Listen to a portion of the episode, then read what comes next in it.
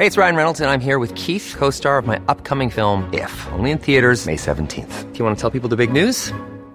All right, I'll do. Sign up now and you'll get unlimited for $15 a month in six months of Paramount Plus Essential Plan on us. Mintmobile.com slash switch. Upfront payment of $45 equivalent to $15 per month. Unlimited over 40 gigabytes per month. Face lower speeds. Videos at 480p. Active Mint customers by 531.24 get six months of Paramount Plus Essential Plan. Auto renews after six months. Offer ends May 31st, 2024. Separate Paramount Plus registration required. Terms and conditions apply if rated PG.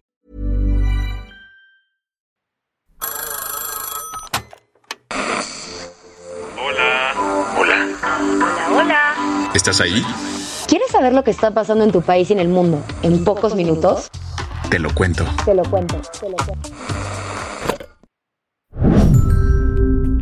Hoy es lunes, 6 de marzo de 2023, y estas son las principales noticias del día.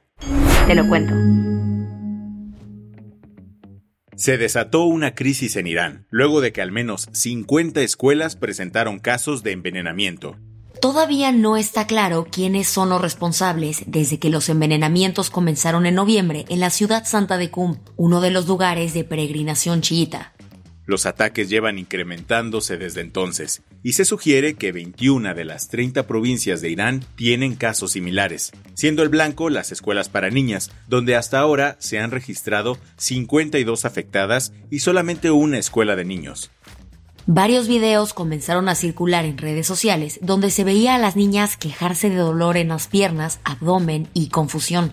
A lo que los medios de comunicación respondieron que solo eran reacciones que calificaron de histéricas. No fue hasta que se viralizaron los casos que el miércoles pasado el presidente iraní Ibrahim Raisi anunció una investigación. Y es que todo se ha mantenido bajo el agua, pues los periodistas andan cero temerarios para filtrar la info, ya que no quieren terminar como los 100 periodistas que han sido detenidos desde que empezaron las protestas en septiembre del año pasado por la muerte de la joven de 22 años, Masa Amini. Sin embargo, hay algunos que sí están alzando la voz. Por ejemplo, el periodista Yamile Kadíbar hizo público un comunicado de un grupo llamado Fidayim Belayat, que amenazó con expandir los envenenamientos si las escuelas para niñas seguían abiertas. ¿Qué más hay? La ONU se anda rifando, pues logró un histórico acuerdo para proteger los mares. Tuvieron que pasar más de dos décadas para que los Estados miembros de Naciones Unidas finalmente se pusieran de acuerdo para proteger al mar. Todo quedó sellado en un tratado firmado el sábado por la noche en la conferencia intergubernamental sobre la biodiversidad más allá de la jurisdicción nacional. En este organismo de la ONU en Nueva York, su presidenta Rina Lee de Singapur hizo el anuncio entre lágrimas y aplausos. El barco llegó al puerto. No es para menos, pues tuvieron que pasar más de 15 años de negociaciones.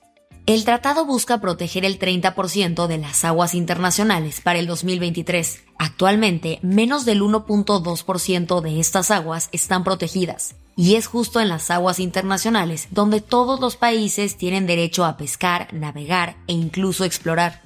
Estas nuevas áreas protegidas pondrán límites a la cantidad de pesca que se puede realizar, las rutas de navegación y las actividades de exploración como minería profunda. Las que tienes que saber. Se espera que hoy lunes, afuerita de la Fiscalía General de la República, varios activistas y familiares de víctimas presenten una denuncia en contra de García Luna. ¿Por qué? Por traición a la patria. Carlos Sánchez, el abogado de las víctimas, le explicó a El Universal que la denuncia se basa en el hecho de que García Luna fungió como servidor público mientras desarrolló sus actividades delictivas, según concluyó la Corte de Nueva York. El gobierno de Bielorrusia hizo un move súper inesperado y ordenó encarcelar 10 años al activista Ales Bialyatsky, ganador del Premio Nobel de la Paz. Este viernes, Bialyatsky, junto al menos otros dos activistas, fueron condenados y sentenciados por cargos de financiación criminal. El caso obvio es súper sospechoso, pues el activista es un gran crítico del presidente Lukashenko. En Polonia, el gobierno decidió comenzar a cobrar a los refugiados ucranianos por los albergues públicos. El fee será de 8.5 euros al día o 255 al mes al sobrepasar los 120 días de alojamiento. El gobierno aseguró que no se trata de una cuestión de dinero, sino de que los refugiados busquen activarse económicamente. Desde que inició la invasión rusa, Polonia le ha abierto las puertas a aproximadamente 1.3 millones de refugiados ucranianos. La espera terminó.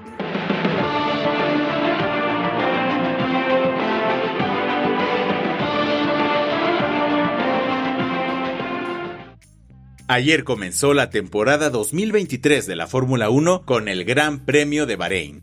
Como ya empieza a ser costumbre, Max Verstappen se llevó la carrera. ¿Y cómo le fue a Checo? Y aquí cierra Checo Pérez que también pasa y saluda a todo el equipo Red Bull que hace nuevamente el 1-2. Brillante ejecución de la primera carrera por parte de Checo Pérez y de Max Verstappen. El piloto mexicano de Red Bull terminó segundo, por lo que consiguió su podio número 27. Checo Pérez arrancó con todo y se convirtió en el primer piloto mexicano en iniciar una temporada de Fórmula 1 en el podio. La del vaso medio lleno. Ya salió la lista de los países que van con todo por disminuir el cambio climático y tres de los seis son latinos. Según el Action Climate Tracker, que se especializa en analizar los compromisos ambientales de los países del mundo, Chile, Colombia y Costa Rica están entre los países más comprometidos con la lucha contra el cambio climático de todo el planeta. Estas naciones latinoamericanas están apuntando a ser carbono neta cero para 2050. Y según el grupo, sus planes para conseguir son bastante factibles y realistas. Con esto cerramos las noticias más importantes del día. Yo soy Isabel Suárez. Y yo soy Baltasar Tercero. Gracias por acompañarnos hoy en Te lo cuento. Nos escuchamos mañana. Con tu nuevo shot de noticias. Chao. Chao.